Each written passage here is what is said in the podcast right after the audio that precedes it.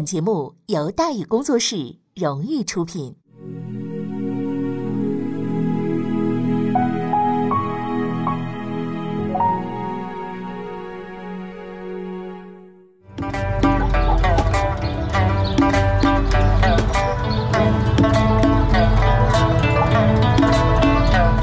说书唱戏劝人方，三条大道走中央，善恶到头终有报。人间正道是沧桑。给您续上一杯茶，我慢慢的说，您细细的品。听大禹话说，明朝除了咱们广播直播以外啊，我们还在喜马拉雅独家网络发布。各位呢，可以登录喜马拉雅手机和电脑客户端，搜索“大禹茶馆”，选择收听。上期节目咱们说到哪儿啊？咱们说到突发战报，朝鲜全境险些沦丧。自信爆棚，丰臣秀吉进攻大明，用战斗经验丰富、基本不怕死的士兵、先进的武器装备和战术去进攻政治腐败、喜欢内斗，而且多年不大打仗的明朝，无论从哪个角度上来看，都是稳赢不输啊！我昨天说的时候说成稳输不赢了，是吧？稳赢不输，他觉得自己一定能赢啊！所以丰臣秀吉很乐观，实在是没有悲观的理由嘛。可是他错了。即便说他运用经济学原理，把明朝的各种情况输入电脑，用模型公式证明自己必定能赢，他也一定会输。就跟后来的入侵中国的这些个呃，不管是谁也好，都一样，因为他们呢不懂得什么叫中国人。几百年后，一九三七年，日本人决定开战，因为他们认为自己不可能输。三个月拿下中国吗？当时的日本比中国有钱，士兵比中国精锐，武器比中国先进，还有三菱重工，有零式战斗机，还有航空母舰。呃，中国内地呢，四处是军阀混战，黑社会横行，老百姓大多不认字儿，还都怕死，重工业基本的谈不上，飞机能数得出来，几条破船就跟长江里边晃悠来，来来去去的，连海都不敢出，而且是人心惶惶，一盘散沙。所以他们告诉世界，灭亡中国三个月足矣。于是他们打进来了，于是他们打了八年，于是他们把战争给输了。为什么他们不懂得中国人？因为我们这个中华民族啊，是世界上最为坚韧的民族。所谓四大文明古国，其实大多名不副实。啊，你就按西方的这种方法论。啊，来进行类比，所谓埃及，所谓两河流域，所谓印度，在历史长河里头让人灭了多少回了？什么雅利安人、犹太人、阿拉伯人、莫卧尔人，你来我往的，早就不是原来那套人马了。那文化那更谈不上了。哎，就咱们中国做到了，有变化吗？有，有没有冲突？有，是不是全境沦陷？有，但我们的文化和民族主体一直延续下来了。几千年来，无论什么样的困难、什么样的绝境、什么样的强敌，也没人真正的、彻底的征服过我们。历时千年，从来如此。这是一个有着无数的缺点、无数劣根性的民族，却也是一个有着无数的优点、无数先进性的民族。它的这个潜力，统计学和经济学算不出来。也没法计算，不是几个人、几个跳梁小丑在网络上发表几篇文章就能把这个啊民族给否定掉的。日本人打进来之后，才惊讶的发现，一宿的功夫，所有的一切都变了。军阀们可以团结一致，黑社会都可能洁身自好，拿起枪杆子来一致对外。文盲不识字儿，但是坚决不当汉奸。怕死的老百姓，要说他也不怕死了。因为所有的一切呀，都已经牢牢地刻入了我们的骨髓，坚强、勇敢、无所畏惧。日本人不懂的，所以他们失败了。以前如此，现在如此，将来还是如此。从来不需要想起，但是也绝对不会忘记，这是一个伟大民族的天赋。万历二十年五月二十一名古屋。面对朝鲜海峡的方向，丰臣秀吉投下了他人生最大也是最后的赌注。十五万名日军士兵分别从福冈、名古屋对马海峡出发，向着同一个目标挺进，为了同一个人的野心。事实证明，这次行动的运输成本并不太高，因为在半年之后，一个可怕的对手将出现在对岸，为他们节省回程的船票。但既然是一争中最大的赌博，那自然就要押上全部的老本了。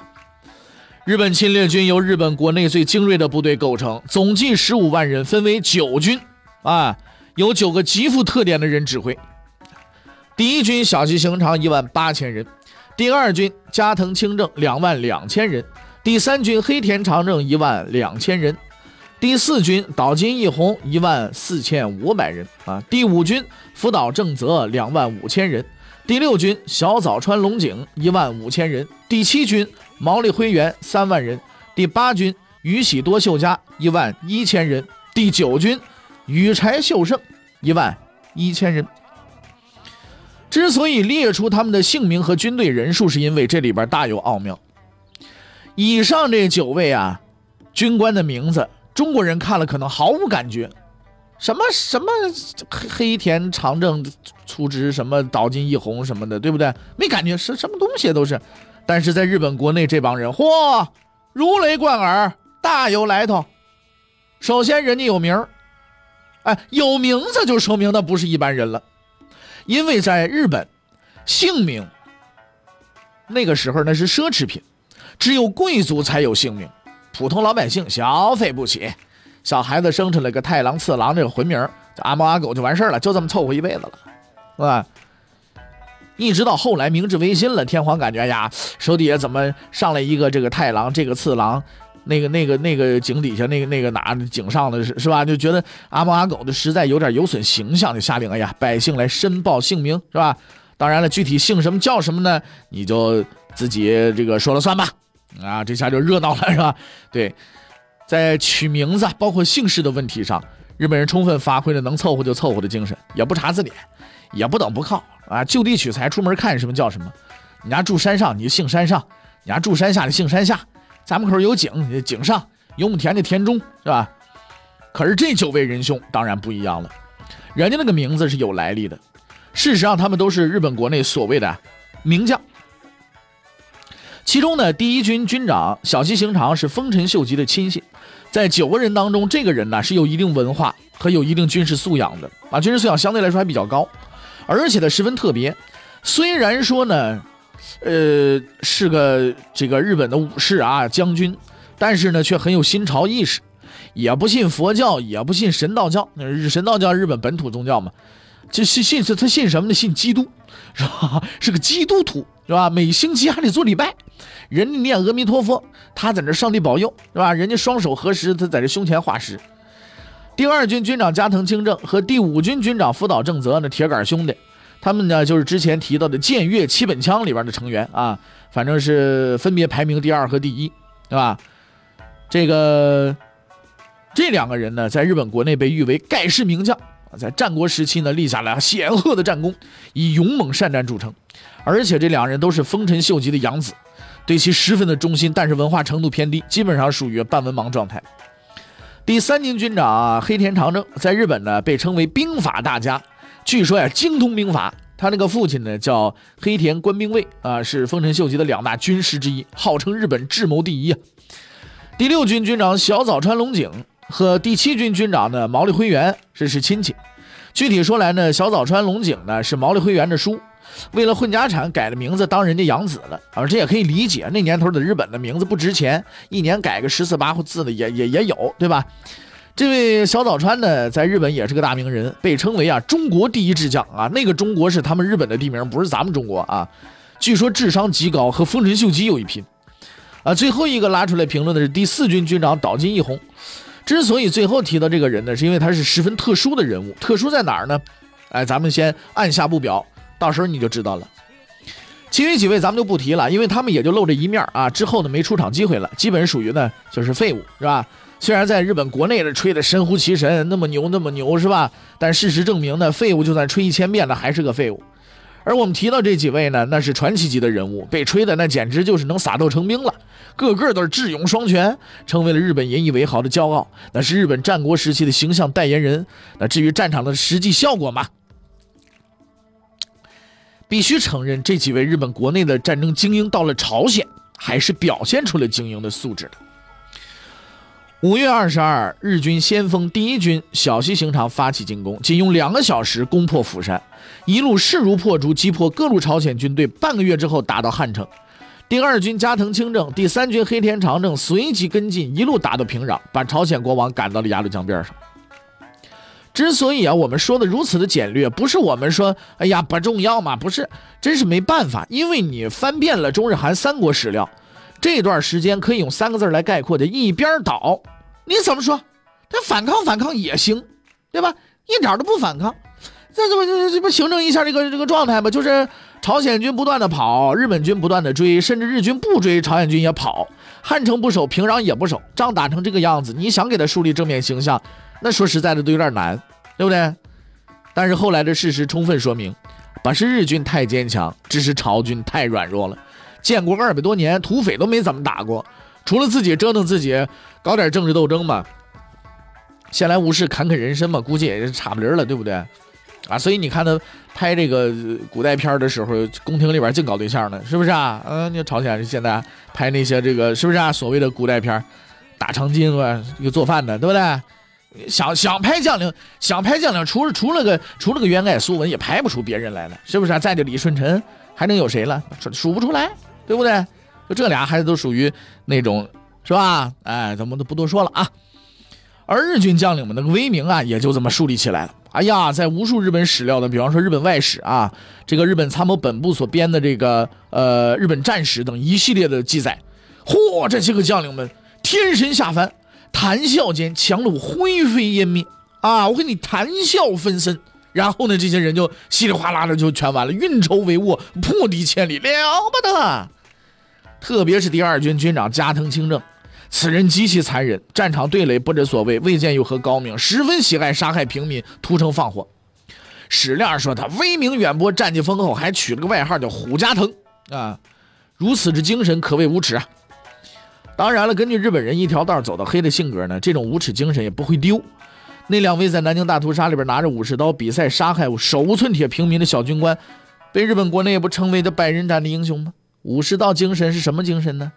精神病吧，还曾回到日本啊，当然后来又被拉到中国枪毙了啊，还给小学生宣讲光辉事迹，我受到热烈欢迎。屁，啊？所谓建威朝鲜，就是欺负人家没能耐；所谓战功显赫，就是杀老百姓。隐藏着这一切背后的就四个字儿：欺软怕硬啊。于是四个月之后，当那个强敌出现的时候，一切的光环都没了，一切的伪装都暴露了。所谓的日本名将们将了解到自己真实的水平以及强大的真正意义。当然了，此时被追到鸭绿江边上的朝鲜国王李岩呢，却没有这个心思，他只知道再被人追着打，那只能跳江了。于是他连夜的派出使者向明朝提出个要求，叫渡江内附。哎，你说这是什么人？渡江内附，我不打了，我进你朝廷藏着行吗？就避难嘛，正避难。不过李岩同志的这次避难呢，还是比较特殊的，因为但凡避难总有个期限，你过段时间该回也得回嘛，对不对？而这位兄弟似乎压根没这个打算。面对前来拜见的明朝使者，哎呀，特别激动，用一句十分真诚的话表达了自己的心声。啊，与其死于贼手，我宁死于父母之国。是吧？这觉悟还真不是一般的高。反正总而言之一句话，过去我可就不回来了。当然了，李岩绝不是缺心眼的人，好好的国王不当，要去当难民去，啊，不是这，他实在是没办法。两个月时间，全国八道丢了七道，追着屁股后边跑，再跑只能跳江，不找明朝老大哥还能怎么办呢？那也是没办法的办法。但事实证明，李岩有点过于悲观了。此时的朝鲜呢，虽然是支离破碎，啊，但是呢，却并没有亡。之所以没有亡，是因为有一个人的存在啊。这咱们得说说这个人，对吧？两百年的太平岁月麻痹了无数人的神经，将领不会打仗，士兵不会拼命，大家一波接着一波搞政治，碰上职业打手日本人输的这么惨这么快，也说实在的很正常啊。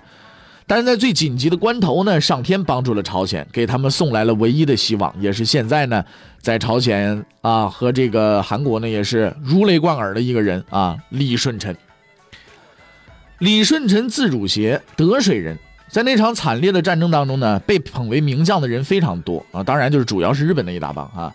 但是呢，其中名副其实者啊，也就是四个人，而李舜臣呢，就是其中一个。说起来，李舜臣那个成分也是相当的高。他出身于朝鲜王族，是王室至亲。那一般有这个背景呢，早早就去就去这个啊汉城的搞斗争去了吧。然而李舜臣呢是个例外，他武科毕业之后呢，去了边界，在那里呢，他遇到了一群十分厉害的对手，就是女真。可是，在对方的骑兵面前呢，李舜臣的表现非常的一般，经常打败仗。虽然在长期的战斗当中呢，积累了丰富的作战经验啊，那大多数都是战败经验，但至少在那个时候，瞧得起他的人实在是不多。所谓的民族英雄啊，军事天才，就这样的词语跟他是基本上不沾边的。但是时机终于是到了。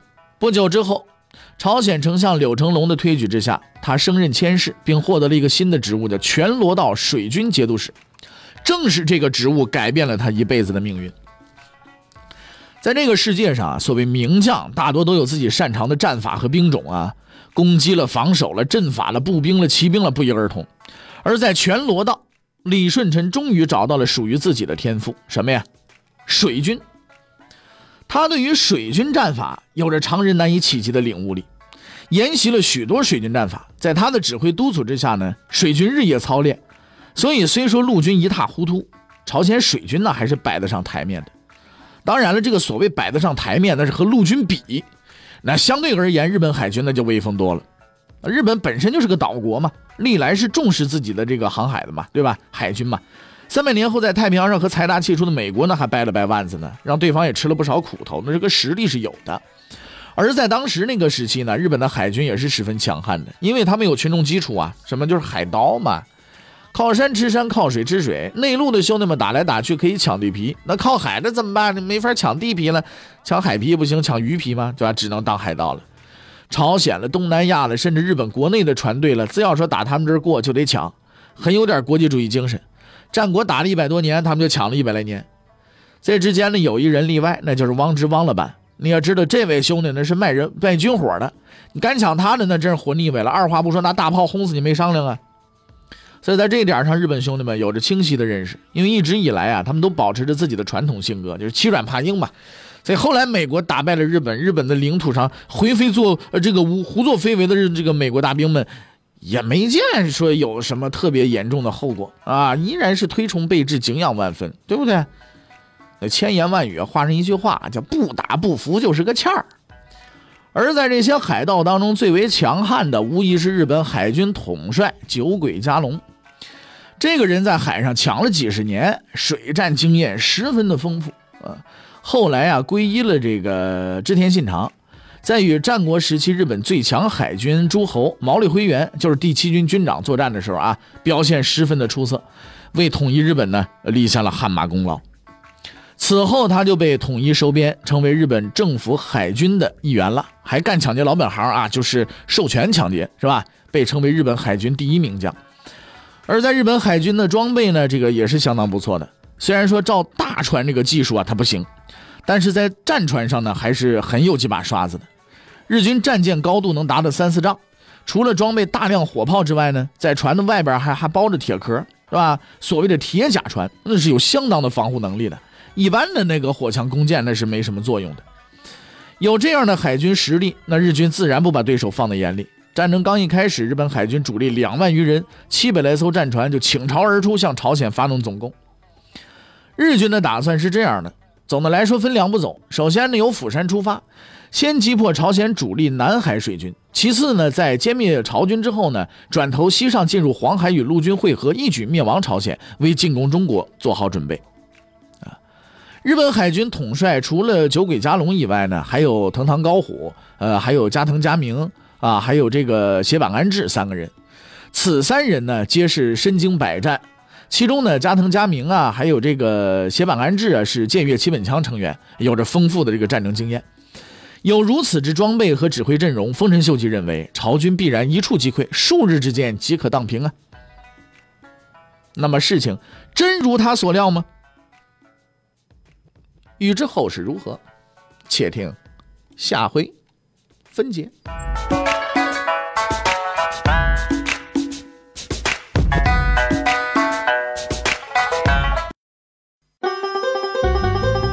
各位你想跟大禹交流吗？你想跟大禹辩论吗？你想给大禹指出错误吗？来微信吧，微信搜索订阅号“大禹茶馆”，哎，就能实现了。记住啊，宇是宇宙的宇。